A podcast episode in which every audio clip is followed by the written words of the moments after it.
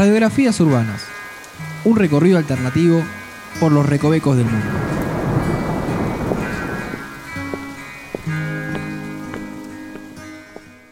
Bienvenidos a el episodio número 19 de Radiografías Urbanas. Mi nombre es Noelia y estoy aquí con Andrés. Hola a todos, estamos en un nuevo episodio de este podcast que le estamos dedicando a, a la ciudad de Buenos Aires y a recorrer barrios en general. Eh, y nos están escuchando en martesataca.com.ar barra radiografías urbanas. Muy bien. Bueno, igual voy a hacer una aclaración sobre lo que vos dijiste. Estamos en los barrios, pero puede ser que en algún futuro expandamos un poco. Sí, de hecho ya nos hemos ido a Sí, nos fuimos a Mar del del Plata. Sí, la fuimos a pasar bomba ahí. Pero tal vez dentro de poco, las vacaciones de invierno. Cada tanto uno se va de vacaciones, así que claro, y hay que salir de la exactamente. ciudad. Sí, sí, quedarse acá en las vacaciones puede estar bien, pero vamos a, a ver si armamos algunas valijas. Producción acá nos va a pagar unos viajes. Así vamos a explorar otros lugares. Igual estos viajes son bastante baratos. Estamos acá Sí. sentados y recorremos lo sí, que queremos. sí, sí, son muy baratos. Bueno, vamos a arrancar con el barrio del día de hoy, que para mí es muy especial. Sí, igual ¿Qué? primero vamos a hacer una, una aclaración. Vamos a, a mencionar unas cosas que nos han llegado. Ah, bueno. Eh, por ejemplo, en, en Twitter, Cristian González nos envió un mapa de la ciudad de Buenos Aires, la vista aérea de 1940. El episodio pasado estuvimos hablando de, Versalles, eh, de su extinta estación. Y este oyente nos envía el mapa de la ciudad de Buenos Aires, que es mapa.buenosaires.com.ar, que tiene la posibilidad de ver vistas aéreas viejas. Y es- es- está muy bueno porque puedes ver muchísimas cosas. En este caso nos manda la vista de lo que sería la estación en ese momento, Claro. pero uno puede recorrer eh, como hace eh, uno en Google Maps, pero una imagen en blanco y negro, fotos aéreas de vaya a saber cuándo, eh, cómo se fue armando la ciudad de Buenos Aires. Sí, está Así que- bueno. La verdad, le, le agradecemos. Además, porque nos mandó como las coordenadas específicas del tren de Versalles para que veamos en dónde estaba. Sí. Eh, y aparte, eh, lo que está bueno es que, bueno, te, te dice exactamente como, bueno, tren de Versalles, pues uno va viendo los mapas y ya no está más, claramente. Pero sí, agradecemos el aporte porque no lo conocía. Yo, con total honestidad, no, no conocía esa opción de, de ver mapas viejos. Así es. Y por otro lado, queríamos recomendar, yo no lo he visto todavía, pero supongo que va a estar bueno, un documental que está que se hizo público del barrio de Saavedra, eh, barrio que al cual ya hemos dedicado un episodio. Sí, episodio creo que número 4, si bien recuerdo, Ah, en Saavedra. tanto no me acuerdo. Creo que sí. En el, el cual se llama Gente de Barrio, Estación de Saavedra, es cine documental de barrio y habla sobre la estación de, de ese lugar. Lo encontré recomendado por la misma persona, por Federico, que nos pidió que hagamos un episodio sobre Saavedra. Así que le Sí. mandamos un saludo. Real, eh, vi episodio 4, chequeo así, alguien si tiene ganas de, de escucharlo en algún momento.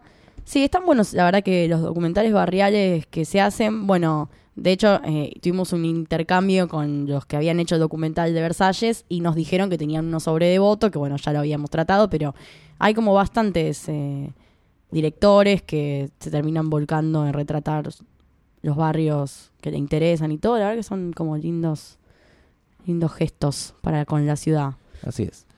Bueno, ahora sí, hechas... Ahora vamos con nuestro gesto, que es este. Ahora vamos con, claro, nuestro homenaje, nuestro gesto. Como creo que ya había dicho antes de, de los momentos de las menciones, es un barrio muy especial para mí, particularmente, eh, porque para ello tengo como dos barrios. o no sé si es un, un doble, doble barrio, se le puede decir. No sé, pero para mí como que siempre estuvieron completamente ligados uno al otro. Que, bueno, en primer caso, eh, fue, ya hicimos también Chacarita. Y el día de hoy vamos a hablar un poquito de Villa Crespo Así es.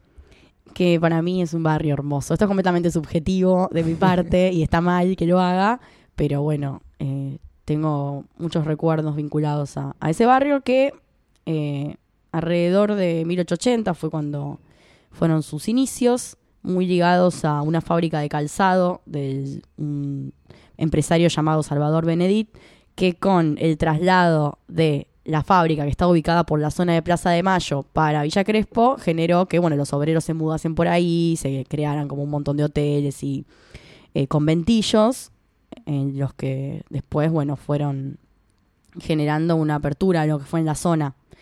Sobre el nombre particularmente no hay un total acuerdo, pero se cree que eh, está relacionado al intendente de la Comuna de Buenos Aires, que era el doctor Crespo, Sí. Antonio Crespo. Entonces, bueno, eso como lo más que dentro de todo dicen, bueno, puede ser, pero no están todos contentos con esa explicación. Bueno, es la padrina lo que sería la inauguración de la Fábrica Nacional de Calzado el 3 de junio de 1888, que se toma esa fecha a partir del 2005 como el día del barrio de Villa Crespo. Claro, por eso se dice que, eh, bueno, que la fábrica es como fue el hito más importante en lo que es el desarrollo y como, bueno, el señor Crespo estaba presente, le habría quedado después el... Sí, sí, dicen que no sé, que cuando lo dotearon para vender la zona, dijeron, bueno, le ponemos Villa Crespo por, por el chancito ese. Pero por el señor por el señor Crespo en su honor.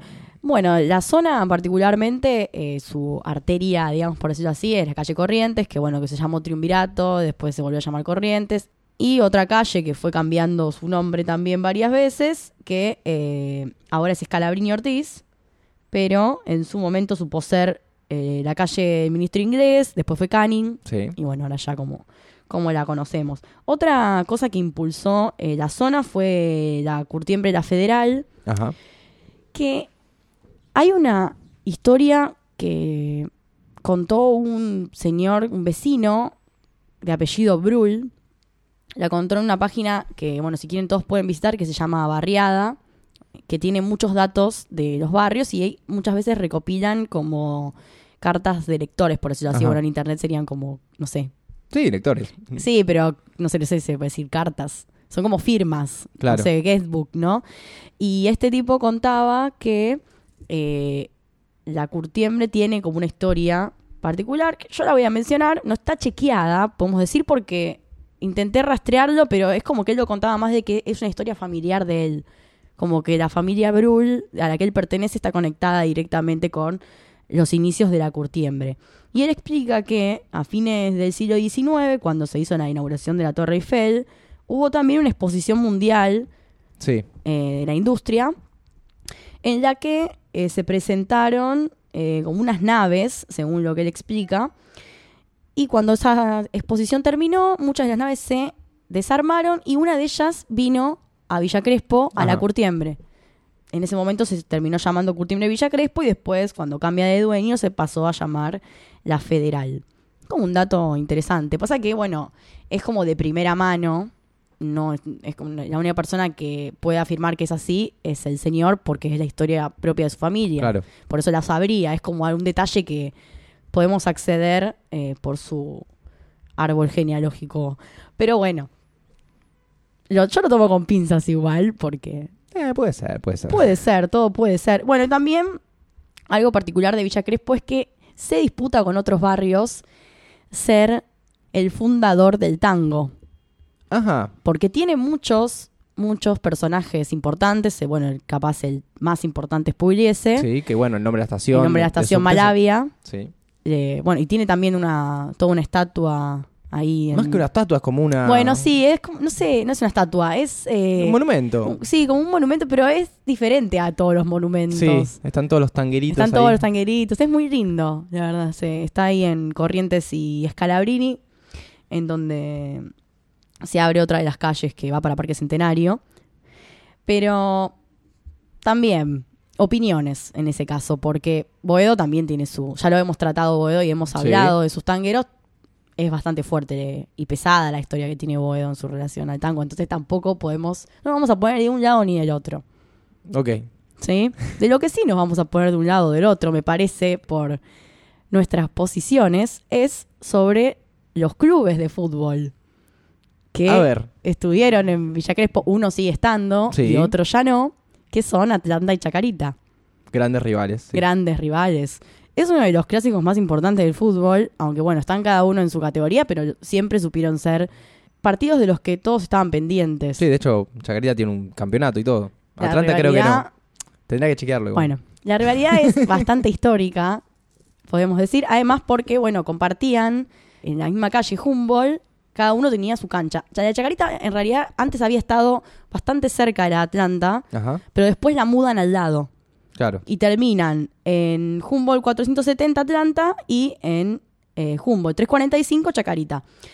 Esto me hace acordar mucho a mí cuando yo iba a la cancha de Atlanta, cuando ya no estaba Chacarita, claramente. y unos familiares míos que ya son grandes me contaban que cuando uno, por ejemplo, iba a la tribuna lindera, se asomaba al lado y podía ver el partido de Chacarita como, estaba yendo. Y pero era como algo muy pacífico. Imagínate que vos tenés dos, dos rivales clásicos, uno al lado del otro. Bueno, en Avellaneda. En está la- Avellaneda- La, cancha de Racing y de Independiente están al lado. Es una locura, pero bueno. es bastante peligroso tal vez en estas épocas. En ese momento que se iba a la cancha de traje, porque si uno busca fotos de esos momentos, la gente iba toda bien vestida, eh, con, Ajá. con sombrero, todo. Era todo un evento. Bueno, era más factible que sucediese. De bueno, ahora tal vez ya. Encima, la- particularmente el fútbol de la B, a veces es- el ascenso es más peligroso. Las Sí. barras y todo. Es como hay una cosa como más. Más turbia. Eh, sí, se podría decir que está menos institucionalizada la violencia y está más ahí abajo. Claro. Lo que me interesa de esta historia son las razones por las cuales Chacarita tiene que irse del barrio.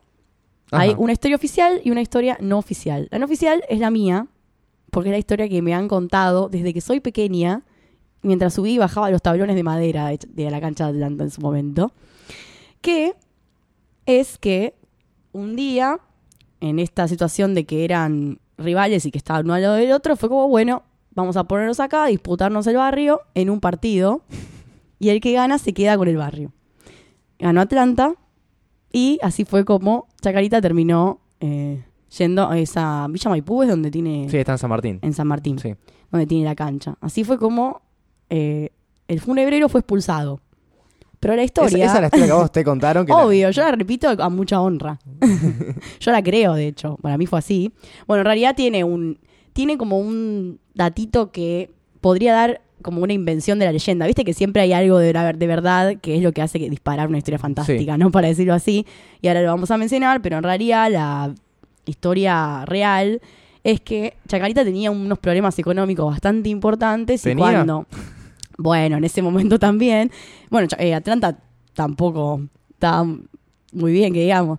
Pero bueno, eh, en ese momento, cuando los, eh, los directivos de Atlanta se enteran que Chacarita estaba bastante mal, dicen, bueno, es el momento, vamos a comprar el terreno de ellos y chau, nos quedamos Claro. con, con esa cancha. De hecho, en la cancha que está Atlanta ahora es en donde estaba Chacarita antes. O sea, Claro. se terminan mudando. También, bueno, se expande en realidad, porque después Atlanta hace la sede, bueno, tiene un montón de temas con la sede y cosas así, pero son, termina adquiriendo todos los terrenos. Pero como Atlanta tampoco tenía muy buenos recursos, los que terminan comprando los terrenos son como una compañía de tierras que se llama Villa Crespo Sociedad Anónima, que eran todos vecinos hinchas de Atlanta, tipo gente de plata, que, bueno, fue como a segundear al club y a comprar esos terrenos para después dárselos, que es en los que en la actualidad tenemos.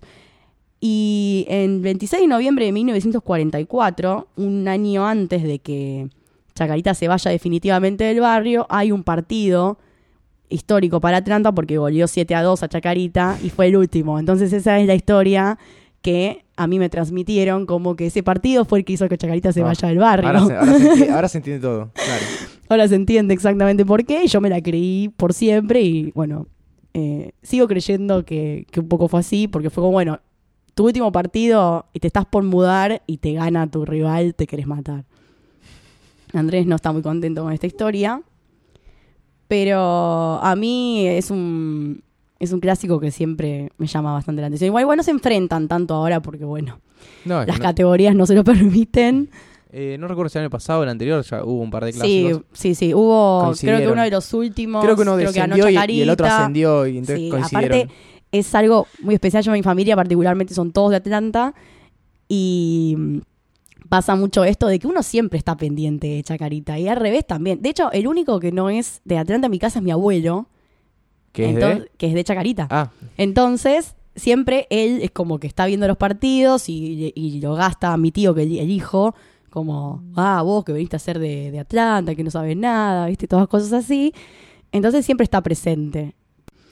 Bueno, hecho este, este momento. la sección deportiva. Sí, bueno, nunca hago cosas deportivas. No, porque, muy poco. Bueno, todos tienen sus clubes, pero bueno, este, en este caso lo quería traer porque era, estaba vinculado a mi persona, egocéntrico todo.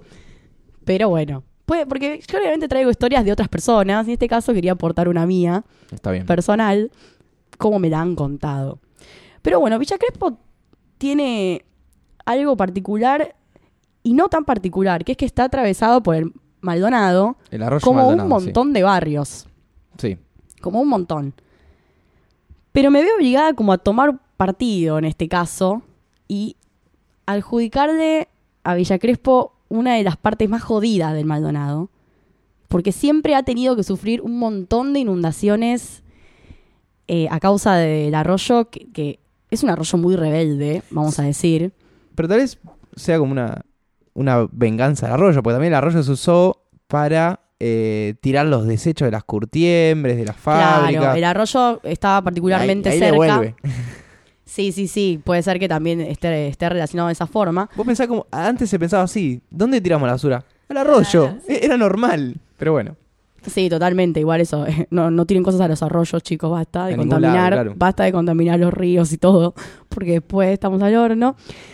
Pero más allá, eh, Cedonio Flores, que es un poeta del lunfardo, le dedica unos versos al arroyo Maldonado y menciona el barrio de Villa Crespo. Si querés, yo te lo leo. Para mí eso es como mi carta legal para decir, voy a hablar del Maldonado en este barrio y en ninguno más. Ok, dale.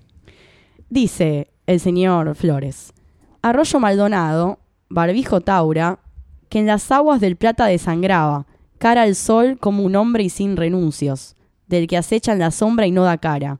Arroyo Maldonado, cuneta rea, agua fuerte brutal de mi barriada. Hablar de Villa Crespo y no nombrarte es tirar las palabras a una zanja.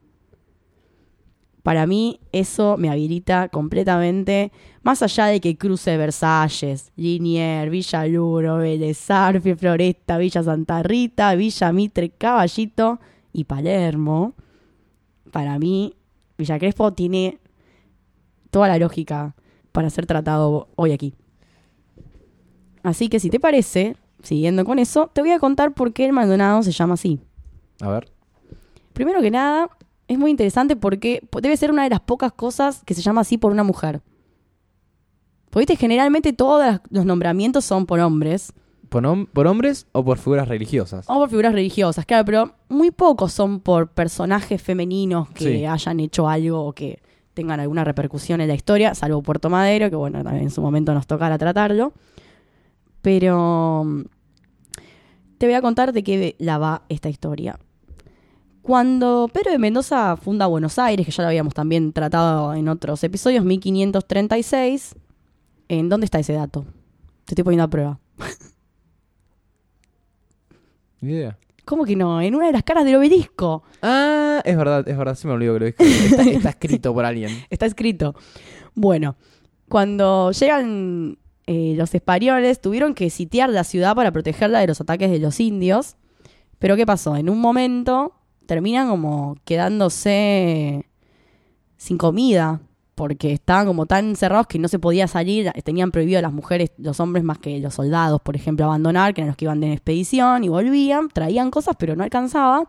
Y esta mujer, eh, Maldonado, una mujer española, dice, bueno, me voy porque tengo hambre. Claro. O sea, necesito salir de acá. Se termina escapando y se manda por todo lo, una zona de bosque, ¿no? Que casualmente es eh, en la zona en la que está ubicada el, el arroyo Maldonado. Bueno, en ese momento era el arroyo nada más. el arroyo, solo el arroyo, exacto. Bueno, lo que sucede es que la mujer de tanto meterle para huir, porque bueno, imagínate vos a pie y los españoles a caballo, no tenías mucho futuro, eh, y aparte se había escapado.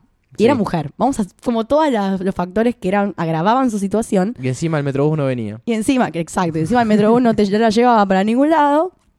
Lo que termina pasando es que se termina agotando y dice, bueno, voy a descansar acá en esta cueva. En una de esas cae la noche y empiezas como a escuchar unos rugidos y cuando se asoma ve que hay una puma que está por parir. Ajá.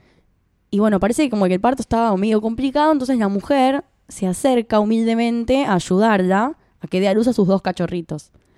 Y la puma, totalmente agradecida, en los días que ella estuvo allí, le traía comida como a sus hijos. La trataba, digamos, como, como una más de su manada. Ajá. Lo que generaba que en los indios eh, tuviese como un respeto también.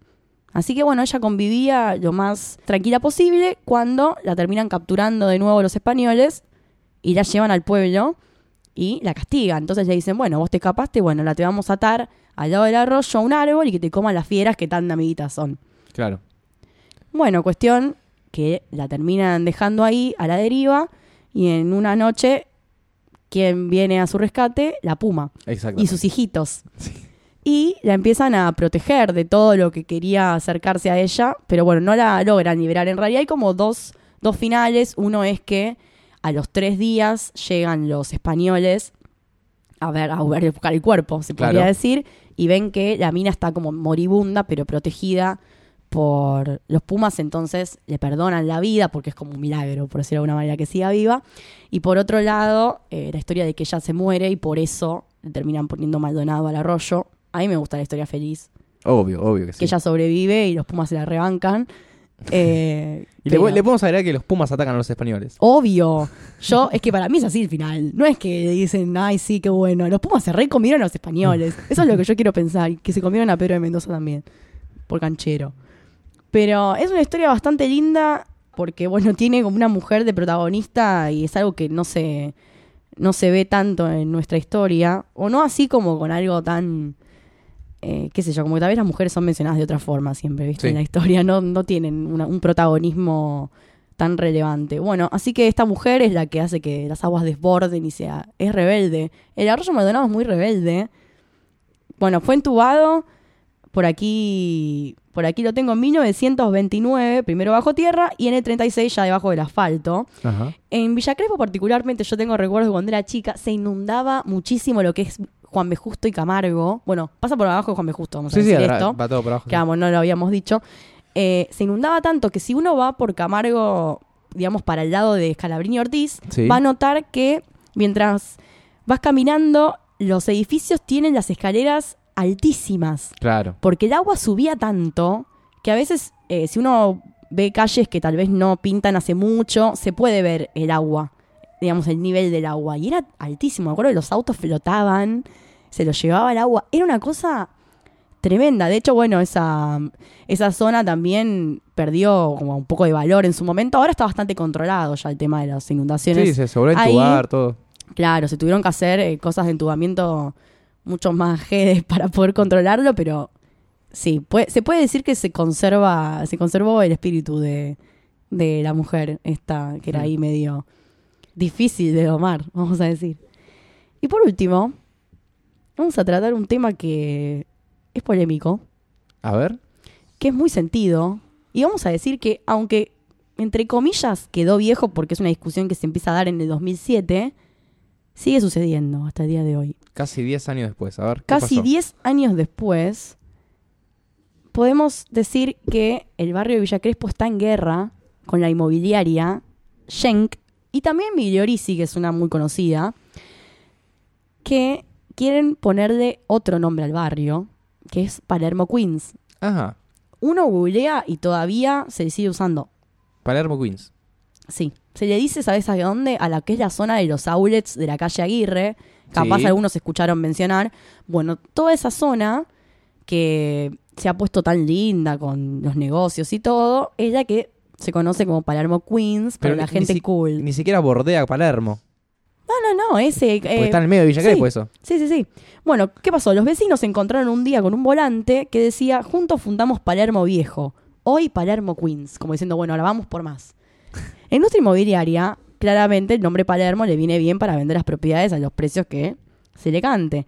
El tema es que algunos barrios resisten esto de otras formas, a algunos no les importa, qué sé yo. De hecho, también corre el rumor de que Chacarita es Palermo Dead. Sí. Y para seguir la, la temática voy a decir sobre mi cadáver, va a pasar eso, pero no pega eso igual. O Hay- Cha- hay- hay unos Chacalermo cuantos. también. Bueno, cha- después está. Y eh, Palermo Industrial para la paternal. así es. ¿Qué es eso? o sea, eh, basta de después ponerle creo que Palermo a todo. Está Palermo, eh, Palermo Green, no sé si escuchaste. ¿Cuál es Palermo Green? Y por la zona de. ¿Qué? de- De- del abasto, por ahí. ¿Ah, sí? Del shopping por ahí, sí, sí, no, sí. no, no. Yo. Igual, seguí contando, yo tengo la. Salió uno nuevo. Ah, no. Ah, uno que, si querés discutir, es reciente, reciente, reciente salió ¿Sí? del horno. Ah, no, no. Sí, pero Yo quiero primero decir que estoy en contra de la palermización de la capital. Basta de esa mentira del Palermo todo. Ya fue, chicos, basta. Bueno, los, los vecinos se habían encontrado con este volante y estallaron, imagínate, porque como empezaron a, a contar en los medios, porque hicieron unas muy buenas campañas, hablaron, por ejemplo, en su momento, creo que habían, salió una nota en Diario Clarín, hablaron en radios, la verdad que lo popularizaron bastante el tema, eh, llevado a cabo más que nada por las asociaciones barriales y la Junta de Estudios Históricos de Villa Crespo, eh, que ellos explicaban que violaba artículos de la Constitución Nacional, todo esto también, leyes nacionales de lo que es lealtad comercial y defensa del Claro, consumidor, claro. porque te están mintiendo, te están diciendo que vas, estás viviendo en un lugar que no se llama así. Y también, no solo eso, sino que se viola la identidad del barrio. Y ellos decían, los vecinos, vamos a poner una pareja bailando tango acá en el límite de Villa Crespo para que sepan que están llegando acá. Y de hecho, si uno busca eh, diferentes repercusiones de la época, había pasacalles que decía bienvenido a Villa Crespo. Claro. Después yo les voy a compartir algunos eh, por las redes sociales para que lo vean, pero sí, también hay una pintada, que bueno, capaz eh, la, la- la han visto, que hay un gatito de estos de del barrio chino, que bueno, dice no Palermo Queens, que también es una pintada que, que también está en el barrio. Como que se terminó armando una movida bastante importante y un, un vecino llamado Martín Lavini le terminó escribiendo a Horacio Berberian, que es uno de los responsables de la inmobiliaria que quería llevar adelante este cambio de nombre, una carta que tiene un extracto que te lo voy a contar porque es muy gracioso y muy real como para que se entienda la dimensión, porque no sé, es como que tal vez a algunas personas no les interesa, pero hay barrios que tienen una impronta, digamos, cultural muy fuerte Claro. y venir a Una- una cambiarle el nombre claro, sí. por una cuestión comercial, te quita, digamos, es como que te están sacando algo, no sé. Yo la verdad que no estoy de acuerdo, se nota. Pero bueno, esto es lo que le comentaba el vecino. Dice, ¿le caería simpático llegar a su casa un día y que de repente todos en vez de Horacio lo llamen Bruce Willis porque su señora es fanática de los galanes de películas yankees y ve más apuesto que a su marido a esos señores que tan lejos están de usted? Que lo llamen Bruce Willis seguramente lo pondría en ridículo. Para los que somos de Villa Crespo, que nos digan que sos de Palermo Queens es lo mismo. Claro. Me parece una muy buena analogía, digamos, para decirlo. O sea, es, te sentís un tarado. O sea, aparte, aparte Palermo Queens. ¿Qué Está bueno la, la analogía con... eh, Con Estados Unidos. con- no, pero con Bruce Willis. Es como que te- me estás nombrando como algo mejor, pero yo quiero seguir siendo esto. Yo quiero lo que soy. Claro. No, no, no Y me cambies por algo mejor. Pero porque Villa Crespo es Villa Crespo, no tiene por qué aspirar a ser ningún tipo de Palermo. Además está inspirado en Queens, eh, lo que es la zona de Nueva York. Es ridículo, como una estupidez. Pero bueno, el tema en ese momento se había llegado hasta Defensoría del Pueblo, creo. Y bueno, como que de la inmobiliaria respondieron que nadie pretendía cambiarle el nombre al barrio, sino que, bueno, es una manera de vender. Y de hecho el tipo había sido tan cara rota que había llegado a decir que manzanas de zona sur también tenían ganas de cambiar los nombres. Como flaco, baja un cambio. No, porque una cosa es darle un nombre eh, donde puedes decir, bueno, por ejemplo, la zona de Aguirre, que se dice Agui- a- sí, le dicen Aguirre y son Aguirre y los calles. outlets, ¿viste? pero ponerle ya el nombre de otro lugar adelante, Sí, no, es, es completamente... Porque ni siquiera es, decís, eh, no sé... Ni si- no, no hay forma. Villa, Villa Queens, de última, no sé, mantener claro. algo. Crespo... Crespo Lermo, no sé. Bueno, no es horrible, todo es horrible. Todo lo que tenga que ver con Palermo para mí es horrible. De hecho, yo no estoy haciendo Palermo todavía porque tengo como un y resentimiento. porque es enorme también. Porque es re grande, pero igual tiene Bueno, como en esas ese, en, e- subdivisiones. en ese sentido, yo creo que están bien las subdivisiones que están hechas dentro de Palermo, porque si no, uno no se ubica. Eh, el otro día me enteré que yo tra- trabajo en Palermo Freud. ¿Eh? Sí, está, está Palermo Freud. ¿Qué es Palermo Freud? ¿Qué zona es Toda Palermo una, zona, Freud? toda una zona. No, no la tengo acá la- la- bien las calles, pero se llama así. Ay, no, yo no puedo Ah, eh, creerlo. o Palermo Sensible también se le dice. Hay que hacer un especial de. Ah, sí, Palermo Sensible. Y bueno, sí, creo, sí, que sí, creo, que es la misma zona. Eh, pero sí, cuando hablemos del barrio de Palermo, Sí, vamos, a tener que hacer una todo- sectorización. Va a durar dos horas, porque la verdad que hay tantos. Los- es que los que están oficializados son Palermo, Palermo. sí. Está, bueno, Palermo Viejo, que fue una victoria de las inmobiliarias, porque como bien dice el volante, ellos crearon Palermo Viejo. No existía. Está Palermo Hollywood, que Sí. está aceptado. Y hay uno más. Hay un, supuestamente hay un Palermo, Palermo nuevo Soho. y el Soho. Ahí está, el Sí. Soho. Viste, muy inspirado en Nueva York. Sí, en alguna- Palermo Queens. En las tendencias, sí. No, no, Palermo Queen nada. Palermo Queen las pelotas se llama este segmento. Eh, si querés, mira, aprovechando que estamos Sí, hablando sí. de este tema, Si vamos que- en eso. que no, lo, no creo que lo volvemos a tocar, tal vez un poco cuando hablemos de Palermo. eh, lo que te decía recién de que hay una entre comillas, nueva tendencia de ponerle un nombre similar a, un, a una zona, que es la que delimita Palermo con colegiales. Ah, no. Hay, hay una calle que es la Avenida Dorrego, en la cual se están empezando a encontrar muchos, eh, mucha oferta gastronómica y cosas así. Ahí es una zona medio como de productoras. Tengo miedo ya de lo que me vas a decir, mira. No voy a mencionar la, la fuente porque no le quiero hacer eh, publicidad, pero una revista online que sacó un artículo en el cual dice que esa zona se llama Palegiales. Parejiales. La mezcla entre Palermo y colegiales. ¿No pueden superar que haya otros barrios? O sea, ¿no pueden aceptar que Palermo eh, tiene un límite y basta? Bueno, lo que pasa que en ese caso el límite. Igual que yo creo que esa calle ya es de Palermo. Porque ahí ¿Cuál, justo. Dorrego? Claro, porque ahí justo cambian los nombres. Depende en qué- de, de Rego en qué altura, igual también. Depende. bueno, donde están planteando palegiales. Sí. Pero bueno. Ay, me enferma. Quiero decir, lamentablemente, que es un tema que eh, tengo que también eh, responder por, en nombre de, de los vecinos. Porque no, me parece una discusión que es muy tonta. O sea, entiendo el punto de la gente que quiere vender departamentos. Pero es un abuso, cuando te ale- además. cuando te alejas ya de lo que es la zona de Palermo, ya está. No, no, Claro, ya fue, no vas a inventar. O sea, es toda una mentira, porque es una mentira por el bien de ganar más dinero y cagar a más gente. Porque es un poco eso, porque Sí. vos crees que porque primero se, se dice Palermo, ay, debe ser una zona re. Bueno, de hecho, igual la parte de ahí- más de ayer está bastante tuneada, Sí. porque tiene ahí unos edificios medio, medio, medio caretas. Pero si uno busca eh, el tema de Palermo Queens y lo googlea, hay bastantes revistas de moda que Sí. te dicen, hay artículos, bueno, recorrimos Palermo Queens y encontramos un montón de ofertas, más ahora que el outlet está en auge, de nuevo. Eh, es un como todo un tema y no sé bien qué respuesta gen- tendrán los vecinos ahora, pero en su momento habían hecho toda una movida con defensoría, todo. Ay, se- se me parece puso- perfecto. a mí también me parece mucho más que bien lo que hicieron. Pero viste que eh, la platita pesa y los medios siguen reproduciendo. Pero yo creo que igual se le sigue diciendo Villa Crespo. Yo no escucho gente por, Por eso, suerte por eso, decirle o sea, esa zona es Aguirre. Fin. Sí, sí, sí. Aparte lo que tiene, y aparte esa zona particularmente también lo que está bueno es que no se puede reducir únicamente a, a los outlets, por ejemplo. Porque también Ajá. a veces los nombres terminan quedando porque lo más importante del barrio está en esa calle. Por ejemplo, Claro. lo que son los, el Soho, tipo, se termina reduciendo ahí porque la parte más importante de, del Palermo es eso. En cambio, lo que tiene Villa Crespo es que tiene un montón de bares, bueno, tiene Café San Bernardo y otros más, tiene pizzerías, Nápoles, como un montón de lugares muy clásicos que quedaron, otros que se mudaron, eh, pero que terminan como logrando que el barrio siga siendo un barrio y que siga Sí. siendo ese barrio que siempre fue. Y para cerrar, quiero mencionar eh, una página que se llama Bien de Villa Crespo, que tiene Facebook y todo, en el que lo que hacen es dar empuje a los comercios de la zona. Entonces Ajá. publican, no sé, ofertas de los comercios o, no sé, desde clases particulares hasta clases de gimnasia hasta lugares tradicionales donde ir.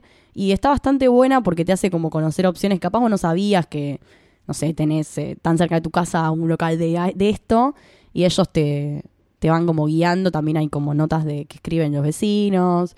Es un, es un buen portal. Aparte, si uno entra, está lindo hecho. Viste que muchas páginas de barrios, no quiero criticar, pero viste que son. Tienen como Sí, esos modelos como si fuese la página de Homero Simpson que Claro. puso todas cosas ahí. Y, Claro, eh, es que es todo texto y fotos. Claro, tiran todo exacto. ahí, pero no- esta está no muy, muy linda, muy bien hecha, así que se la recomiendo a todos los que quieran ver un poco más, si quieren venir a Villa Crespo a probar, no sé, lo que tengan ganas. Y eso fue todo por hoy. ¿Cargamos la sube? ¿A- Sí, a dónde? sí, sí, sí, cargamos la sube. Sí, Dale. sí, sí. Cargamos la sube y vamos a Camargo a esperar el próximo colectivo. Ok. Ahí con eso, si más o menos saben qué pasa por ahí, capaz se da una idea para qué lado vamos. Así que nos reencontraremos en el próximo episodio. Vayan pensando un poco que se van a venir las vacaciones, que se puede poner interesante. Así que también vayan ahorrando un poquito más de la sube. Y bueno, nos reencontraremos en el próximo. Nos están escuchando en martesataca.com.ar barra radiografías urbanas. Mi nombre es Andrés. Y el mío Noelia y adiós. Hasta luego. Chau, chau.